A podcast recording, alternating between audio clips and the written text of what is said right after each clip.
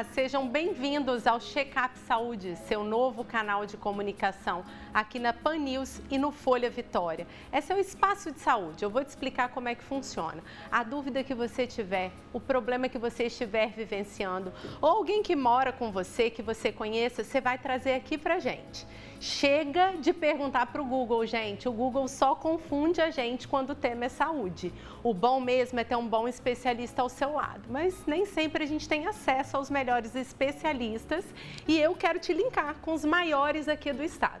Então, se você tem uma dúvida, você pode mandar para o WhatsApp da Pan News ou para o meu Instagram pessoal, doutora Alice Sarcinelli. Vou fazer questão de te responder e até, quem sabe, te receber aqui no estúdio para contar a sua história, trazer a sua dúvida, conhecer uns famosos que andam por aqui e a gente tirar tudo, tudo que você precisa saber para manter a sua saúde e da sua família em dia. O tema de hoje é um tema que envolve casais, envolve crianças, às vezes as famílias inteiras. Vamos falar sobre o ronco. Ronco, gente, por incrível que pareça, é a terceira maior causa de divórcio entre casais. Só perde para falta de dinheiro, problema financeiro e traição. Então é um problema sério, é um problema de saúde que não tem nada de engraçado. Mas para a gente entender sobre o ronco, eu trouxe aqui uma convidada, Aparecida Neri. Seja bem-vinda, Aparecida. E trouxe também uma especialista, a doutora Marta Salim. Seja bem-vinda também, doutora Marta. Além do doutor Haldley Rossi, que vai entrar aqui por vídeo com a gente também. Então a gente quer sentir na pele, Cida, a gente quer sentir na pele de um roncador, você aí que se assumiu como roncadora, a gente quer sentir na sua pele o que, que é o ronco, que problema é esse, o que, que o ronco traz na sua vida. Então começa me contando, você se assumiu roncadora, é isso? Sim, isso. E quando que você começou a roncar, Cida? Eu percebi, de acordo com. Eu peguei um pouquinho de peso. Aí eu percebi que eu comecei a roncar. E, e logo depois que eu casei. Então não é um ronco desde criança? Não. E você acha que o aumento de peso que te fez roncar? Acho que sim. E na sua família? É só você que ronca na sua casa?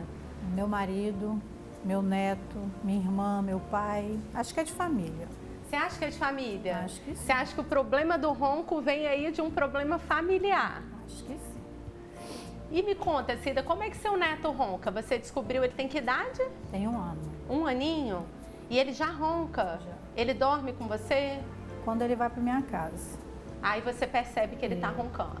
Geralmente quando ele está de barriga para cima. E percebi. você? Também. Também é quando tá de Hum. barriga pra cima? E você ronca sempre? Quando eu estou muito cansada, eu percebo que eu ronco. Então você acha que é o sobrepeso, né? Um aumento de cansaço. peso, junto com o cansaço, com o Sim. passar do tempo, que você falou que foi só depois que você casou. Hum. E como que você lida com isso, né? A gente viu a informação de que o ronco às vezes leva ao divórcio, né? São tantos problemas aí que ele pode trazer. Como que é a- a- o seu dia a dia com o ronco? Seu marido aceita, ele reclama, isso tem gerado conflito entre vocês?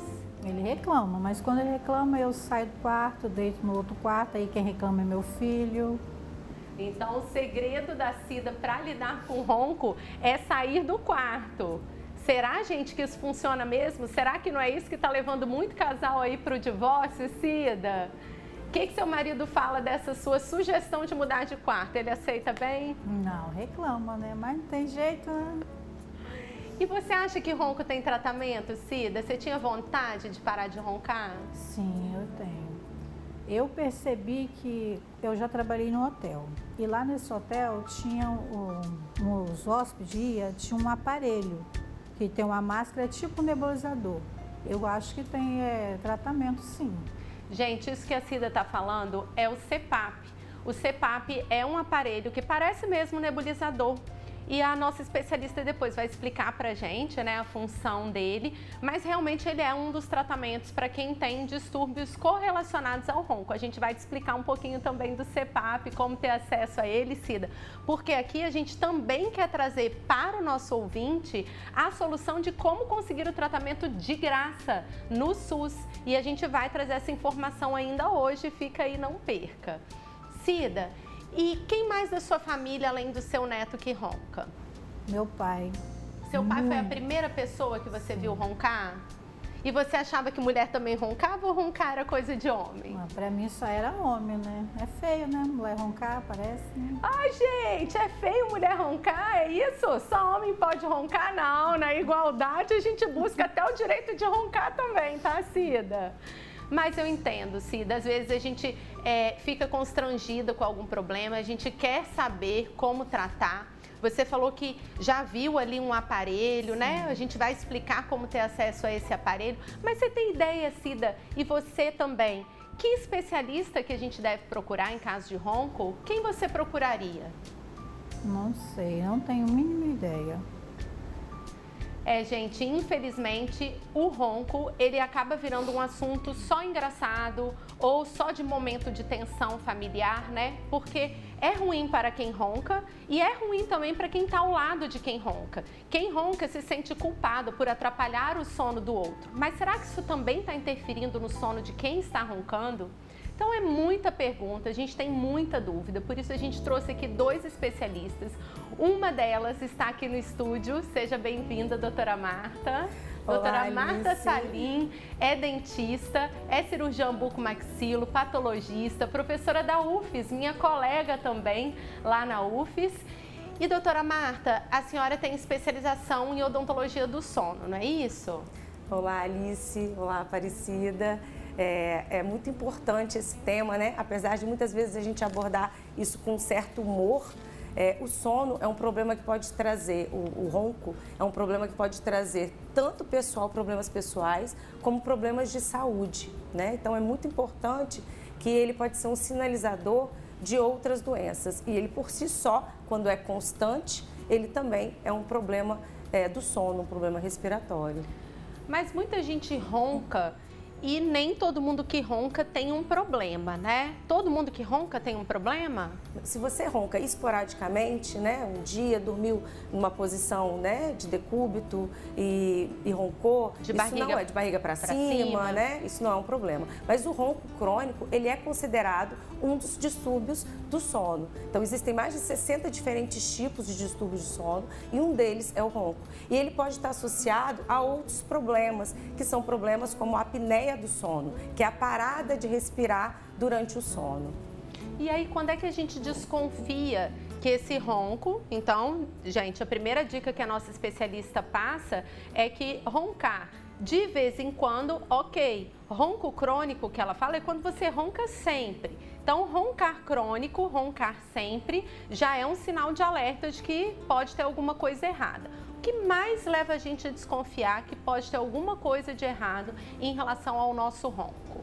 Então, como eu falei, o sono ele é muito importante para o organismo da gente. Então, se você tem alguma condição que está atrapalhando o seu sono, o ronco ou uma parada respiratória, você vai ter consequências no seu dia a dia. Muitos deles são comportamentais, né? A pessoa fica é, desestimulada, sentimento de cansaço, é, dor de cabeça, fadiga, né, que é esse cansaço diurno, uma sonolência excessiva durante a manhã, uma perda de, de rentabilidade pelo trabalho ou no estudo. Então a pessoa vem com essas queixas de que ela não consegue ter o mesmo rendimento ou um rendimento adequado. Sim, inclusive deve ser uma preocupação para as empresas, né? Porque o funcionário que assume uma posição que pode gerar risco, né, gente? A gente tem os acidentes de trabalho. Então, são profissões que às vezes é, geram turnos de trabalho excessivo. Eu imagino que isso possa gerar também algum problema é, em relação à atenção, né? Aos acidentes mesmo. Sim, com certeza. Os trabalhadores de turno, né? Que podem ser vários, motorista, é, é é, qualquer médico, né, qualquer profissional que trabalha e trocando turno, ele pode ter esses problemas respiratórios e problemas de, de sono. E quem ronca, doutora, tem algum risco para a saúde? Quais são esses riscos que a gente pode atrelar ao ronco? Bom, o ronco, ele pode ser uma, uma doença isolada, né, onde você tem uma passagem de ar mais estreita né, na via aérea, ou ele pode estar acompanhado com a parada respiratória durante o sono. O paciente muitas vezes ele cursa com engasgo, né? E faz um, acorda durante a noite, mas ele não se lembra. Muitas vezes o parceiro dele, a pessoa que dorme com ele, é que vai falar e que vai evidenciar isso. Tanto que a grande parte das consultas em relação ao ronco são os parceiros desses pacientes que fazem. Mas o ronco não só traz o distúrbio do sono, né, a apneia do sono, por exemplo, não só traz problemas é, cognitivos para a pessoa, né, como eu falei, irritabilidade, dor de cabeça, perda de memória, como também problemas orgânicos para esse paciente, como o aumento da pressão arterial, arritmias cardíacas, obesidade, alterações metabólicas como diabetes, é, alterações de crescimento. Então, é muito importante que esse sono ele seja adequado para que você tenha o organismo se desenvolvendo bem, tanto no adulto quanto na criança. Alice, esse, é, isso é tão sério, né? Existem vários estudos que mostram que cerca de 33% das pessoas têm algum distúrbio de sono ou apneia. Isso quer dizer que uma a cada três pessoas desenvolve o problema e muitas vezes não sabem, né? Não sabem o que está acontecendo. Somos três aqui, Cida já é roncadora, tá, gente? Não sou eu, já que é um terço. Cida, você já assumiu aí. Você engasga também, Cida? Tem isso? Alguma coisa Sim. que a doutora falou? É, às vezes é, acorda assim do nada, tossindo, tossindo, tudo que ela falou, eu sinto. Você sente, a gente uhum. tem que procurar o especialista, é. hein, Cida? A gente vai descobrir que especialista é esse daqui a pouquinho. A doutora Marta vai contar pra gente. Mas, doutora Marta, a senhora falou sobre obesidade em decorrência do sono incorreto. Então, e a, Aparecida tinha comentado que acha que passou a roncar depois que ela ganhou um pouco mais de peso. Então, quem vem primeiro, o ovo ou a galinha, né? É porque a gente engorda que a gente ronca e tem o sono ruim ou é o sono ruim que leva a gente a engordar?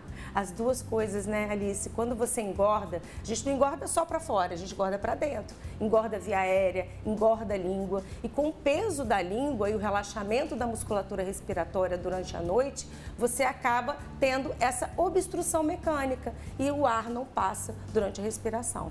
Isso gera um ciclo, né? Porque você tem alterações desses hormônios que são produzidos durante o sono e que esse sono seu não é um sono de qualidade e acaba aumentando o apetite, né? alterando os hormônios que reduzem o apetite, que dão saciedade e, e causando também um aumento maior. Então, assim, o peso que a gente chama de IMC, né? o índice de massa corpórea, é muito importante e está relacionado diretamente a isso, ao aumento desses episódios é, de problemas respiratórios durante o sono. E vamos lá, como é que a gente pode tratar? Quem é o especialista que trata disso, né? Quem que eu procuro primeiro? A Cida está aqui, já está querendo a consulta dela, né, Cida? Quem que ela deve procurar? Quando a gente desconfia que o sono, então, está fugindo o ronco, né? Está fugindo da normalidade, ou eu tenho algum outro distúrbio, alguma desconfiança ali. Quais são os tratamentos disponíveis e quem que eu posso procurar? Alice, o diagnóstico ele tem que ser de todo profissional de saúde, porque a gente pode avaliar isso como dentista, como médico, como fisioterapeuta. Então é muito importante essa participação de todos os profissionais. Tanto que a, a, o sono ele é formado por um grupo de profissionais especialistas, médicos, dentistas, fono, fisioterapeutas, tá? É, dentro da medicina existe o um médico especialista no sono, em que ele vai é, ser o maestro né, desse, desse tratamento. Então, ele vai muitas vezes fazer esse diagnóstico, avaliar qual é o tipo de tratamento adequado para cada caso e nisso vai estar entrando os outros profissionais que vão participar junto com eles. E em casa, né? Profissionalmente, então, a gente vai encontrar algum caminho, ou vai no otorrino, né, gente? Ou vai no dentista. Tem diversos profissionais, então, preparados. A gente vai pela queixa inicial, como a doutora explicou. Mas tem alguma coisa que a gente possa fazer em casa, antes de procurar o especialista, para tentar regular, doutora, essa questão do ronco? Sim. É, em casa, é o que a gente chama de higiene do sono, que é uma coisa que a gente tem perdido muito e a pandemia também veio atrapalhar, que é a gente ter os horários adequados para dormir, diminuir a luminosidade, então excesso de celular, de luz, né? Alimentação pesada, bebida alcoólica exatamente antes de dormir, atividades físicas ou atividades que gerem um estresse, um aumento do metabolismo antes de dormir. Então ter uma rotina de sono em relação a horários de dormir, de acordar, respeitando o seu, a gente chama o seu cronotipo, né? O quanto que você precisa dormir para que você tenha a sua saúde restabelecida durante a noite. Aparecida, você bebe? Você gosta de uma cervejinha? De vez em quando. De vez em quando. Você acha que você ronca mais quando você bebe? pouquinho. Um pouco a mais, né, gente? Essa é uma queixa comum, eu acho também, a pessoa acabar relatando é, que o ronco aumenta com a bebida alcoólica. Mas a bebida alcoólica, doutora, também é tida como relaxante. A pessoa fala, ah, eu gosto de chegar em casa, tomar um vinhozinho. E você trouxe agora que o álcool atrapalha, na verdade, porque às vezes parece que ele ajuda a gente a entrar no sono um pouquinho melhor, né? A gente tem a falsa sensação de que, ah, eu vou tomar uma taça de vinho, um copinho de cerveja, eu vou ficar mais relaxado. Realmente o álcool, ele é um indutor do sono, mas ele faz com que o seu sono não seja de qualidade. Então a gente chama, a gente fala que ele é um fragmentador do sono. Quer dizer que você não consegue manter um sono, ter um sono mais profundo durante a noite toda. Então você deve beber horas antes, né, de dormir, não exatamente no momento de dormir. Então, não é gente, o aconselhável. Isso aí, não é o aconselhável, a nossa especialista não aconselha. Eu quero agradecer muito todas as suas dicas. Aparecida, você também que veio aqui, trouxe sua história, fez a gente se sentir na sua pele. Obrigada a vocês. A gente vai chamar agora Dr. Haldley Rossi. Dr. Haldley vai falar sobre o ronco em criança. Ele é cirurgião dentista, ele é doutor em medicina do sono e a Cida estava preocupada porque o netinho dela de um ano já ronca. E a gente perguntou para o Dr. Haldley, ele mandou um vídeo para a gente explicando: será que é normal criança roncar? Seu filho, seu neto, aí na sua casa roncando, quando que isso foge da normalidade? E quando você achar que fugir, que especialista procurar? Conta pra gente, Haldley. Olá, bom dia. Primeiro quero agradecer a lembrança do meu nome e a participação no programa. E respondendo a uma das primeiras perguntas, é, roncar não é normal, principalmente na infância. É, o ronco ele significa que o ar é, durante a respiração noturna, quando ele vai passar pela faringe, ele vai passar numa faringe mais estreita e essa obstrução da faringe faz com que o ar passe por ali com velocidade maior. E quando ele passa numa velocidade maior, ele é, vibra os tecidos moles que estão presentes, gerando ruído que é o ronco. O grande problema não é o efeito sonoro né, do ronco. O problema é que o ronco ele pode estar escondendo uma doença maior, que é incapacitante, que é a apneia obstrutiva do sono, que também acontece em crianças. A prevalência da apneia obstrutiva do sono está em torno de 2 a 5% da população infantil. Se essa criança estiver acima do peso, ou seja, nas crianças obesas, a prevalência da apneia obstrutiva do sono ela sobe muito, em torno de 60%. E hoje a gente tem uma sociedade em que o carboidrato ele é muito vendido. Né? As crianças consomem o açúcar é, em quase todas as refeições. Então, ter crianças acima do peso é muito frequente na sociedade atual. Mas o grande problema do ronco, por ele estar associado à apneia do sono, é que a apneia do sono é uma doença incapacitante porque ela impede a passagem do ar e consequente o oxigênio durante um período de formação do indivíduo. A gente sabe que a gente tem 80, 90% da nossa formação neuronal até 9, 10 anos de idade.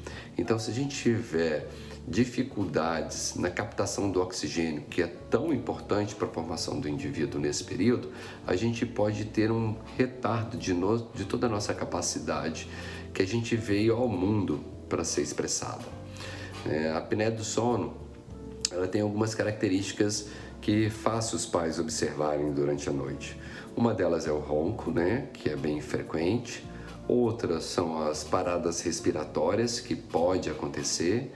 Frequentemente essas crianças têm um sono mais agitado, é, urinam na cama, né? E tem algumas características também que a gente pode observar que acontece durante o dia. Essas crianças são geralmente mais irritadiças, uh, são mais hiperativas, frequentemente têm um rendimento escolar um pouquinho abaixo da média e pode acontecer também de ter sonolência excessiva, mas não é comum. É, os principais fatores causais da apneia obstrutiva do sono na infância são a hipertrofia das adenoides das tonsilas palatinas, que é muito frequente, é, algumas alterações que acontecem na face, no esqueleto da face, como a atresia da maxila, né? ter uma maxila estreita e profunda, ter a mandíbula pequena posicionada para trás ou ter a maxila posicionada para trás, uh, a obesidade como eu falei, a obesidade infantil também é um fator importante.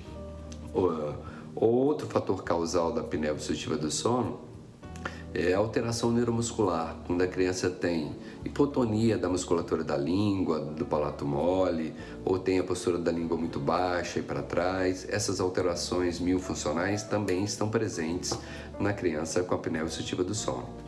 E uma das formas, as principais formas de tratar a apneia obstrutiva do sono é através do tratamento clínico ou cirúrgico dos tecidos linfóides, né, da adenoide, das tonsilas palatinas, do tratamento ortopédico facial, que é feito por ortodontista, expansão maxilar, projeção, é, protrusão mandibular, e o tratamento com fonoaudiologia.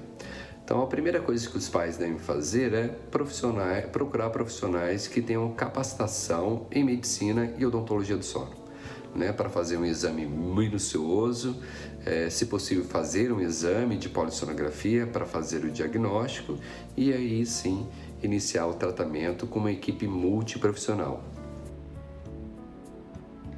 Resumindo, gente, o que o Dr. Haldley traz para gente em relação à apneia do sono e ao ronco em criança é Procure o pediatra e fale sobre isso. Você pode procurar na unidade de saúde do seu bairro ou seu pediatra da rede de saúde de apoio que você possa contar. Tem que levar no otorrino e tem que levar no cirurgião dentista. Tem que ser feita uma avaliação global. E o controle do açúcar vale não só para a cara, que eu, como odontopediatra, não posso deixar de falar né, do controle do açúcar, da obesidade, mas também engordar para a criança faz mal tanto quanto para o adulto e pode estar levando a esse problema. Falando nisso, eu queria trazer para vocês as soluções do SUS para a apneia obstrutiva do sono. Esse é um problema de saúde pública e é nosso dever trazer para você, como eu prometi, como encontrar tratamento gratuito no SUS. Então a nossa Secretaria de Estado de Saúde através do CRE Metropolitano, que fica em Jardim América, em Cariacica. Ela oferece o tratamento daquele jeito que você falou, Aparecida, do CEPAP, do BEPAP, desses tratamentos para apneia grave obstrutiva. Esse tratamento existe gratuito aqui no Espírito Santo. Inclusive, gente, tratamento domiciliar. Então, as pessoas que sofrem desse problema, elas têm dois caminhos. Elas podem consultar um médico do SUS, esse médico do SUS encaminhar o paciente para um especialista também no SUS, solicitar os exames e com esses exames em mãos, você ir até o CRE Metropolitano, que fica em Jardim América, ou o seu médico privado. Então, você tanto tem a porta aberta no CRE para levar um exame via SUS ou um exame feito na rede privada. 74 pacientes são atendidos em média por ano, esse era um número de 2017, mas se enquadrando no que eles indicam, você também terá direito a esse tratamento. Esse foi o nosso Check-up Saúde de hoje. Eu agradeço muito mais uma vez a presença de vocês. Coloco à disposição de você, nosso ouvinte, aqui da Pan News, do Folha Vitória. O programa vai estar disponível gravado para vocês também no Folha. A gente tem uma plataforma Vida Saudável com muita informação. E se você quiser participar aqui com a gente ou mandando a sua dúvida, é só mandar a sua pergunta no WhatsApp da Pan News ou me procurar no Instagram, arroba doutora Alice Sarcinelli.